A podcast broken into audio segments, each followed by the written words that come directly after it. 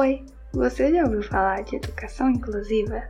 Essa prática vem sendo cada vez mais discutida atualmente e tem a proposta de garantir o direito de todos à educação de qualidade. Ela defende a igualdade de oportunidades e a valorização das diferenças humanas, de modo a garantir o acesso, a participação e a aprendizagem de todos, sem exceção. Está começando o Corescast, um programa do Cores da Saúde. Eu sou Emily Lessa, falo diretamente de Maceió, capital do estado de Alagoas, e hoje vamos falar um pouco de uma personalidade que foi muito importante para a prática da educação inclusiva, a Dorina Gouveia Noil.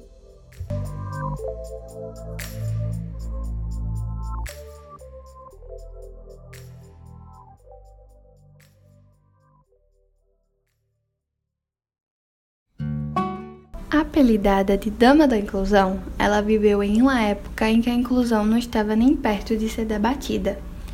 Ela, como ativista paulistana, abriu caminhos para os direitos das pessoas que possuem algum grau de deficiência visual no Brasil, especialmente na educação, que é o tema do podcast de hoje. Quando Dorina perdeu a visão, tinha apenas 17 anos. Ela nunca aceitou as limitações impostas pela sociedade, sendo a primeira estudante cega a frequentar um curso regulado de magistério e, com isso, se especializou em educação de cegos no Teachers College da Universidade de Columbia, em Nova York, Estados Unidos. A partir daí, ela decidiu trabalhar para que todas as pessoas pudessem se desenvolver com autonomia.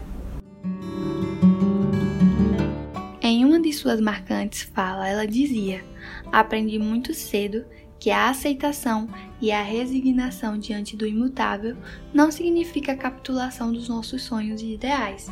E foi através dessa inspiração que ela criou a Fundação para o Livro do Cego no Brasil, que atualmente leva o seu nome.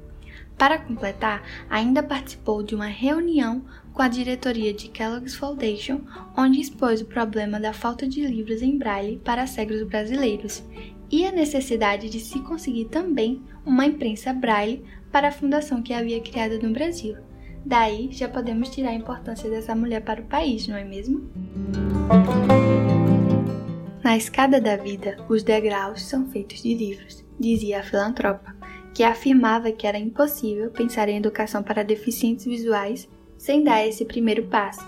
Na década de 1940, quando a fundação foi criada, livros, placas, cardápios e catálogos de estabelecimentos comerciais não contavam com nenhum tipo de acessibilidade. Depois de mais de seis décadas à frente das discussões em prol da equidade, não demorou até que recebesse o título de Dama da Inclusão. Dorina conseguiu se colocar em todos os espaços, mesmo na ausência de algum auxílio ou de leis específicas, e acreditava que as pessoas deveriam ser reconhecidas por suas competências e não por suas deficiências. Sendo assim, priorizava o desenvolvimento da autonomia e da liderança em todos os projetos que criava. Segundo ela, mesmo que ainda tenhamos muito para avançar no que se refere às tecnologias assistivas e à acessibilidade, a maior barreira ainda continua sendo o preconceito. Um dos maiores legados de Dorina foi assumir, com protagonismo, o papel da educadora, administradora, ativista, voluntária, filantropa, mãe e avó. Nos últimos 70 anos, a Fundação Dorina Noil preserva e dá continuidade ao trabalho da sua fundadora, além de operar a maior imprensa braille da América Latina, promover iniciativas de acesso à educação, informação, autonomia e empregabilidade. Legal, né? Cerca de 89 mil livros foram produzidos e distribuídos gratuitamente em formatos diversos, áudio, digital acessível, fonte ampliada e braille. E mais de 7 mil educadores brasileiros foram impactados por palestras e cursos de especialização em educação inclusiva. Incrível, né? Para finalizar, não poderíamos deixar de indicar as obras inspiradoras que a nossa Dama da Inclusão possui, que contam um pouco de sua trajetória, como sua autobiografia lançada em 1996 a qual ganhou o título de Eu Venci Mesmo Assim, e o livro Para Ver Além, lançado em 2002.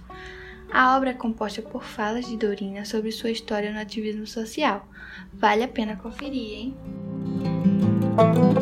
A história de Dorina encantou a todos nós, por isso se tornou assunto do podcast de hoje. Ela não apenas queria garantir o direito à educação, mas também a mobilidade, a reabilitação e a empregabilidade para deficientes visuais. Isso fez com que ela despertasse a atenção de órgãos internacionais representando o Brasil em diversos congressos no exterior, sendo um dos principais nomes a participar do desenvolvimento do que hoje chamamos de educação inclusiva. E para finalizar, deixamos um dizer inspirador dito por ela. Há sempre algo mais além dos males e das deficiências que a vida nos apresenta. Para além da dúvida, existe a fé. Para além do sol, existe o calor e a energia quando a luz apaga. Para além da vida, a eternidade. Espero que tenham gostado do episódio de hoje. Até a próxima!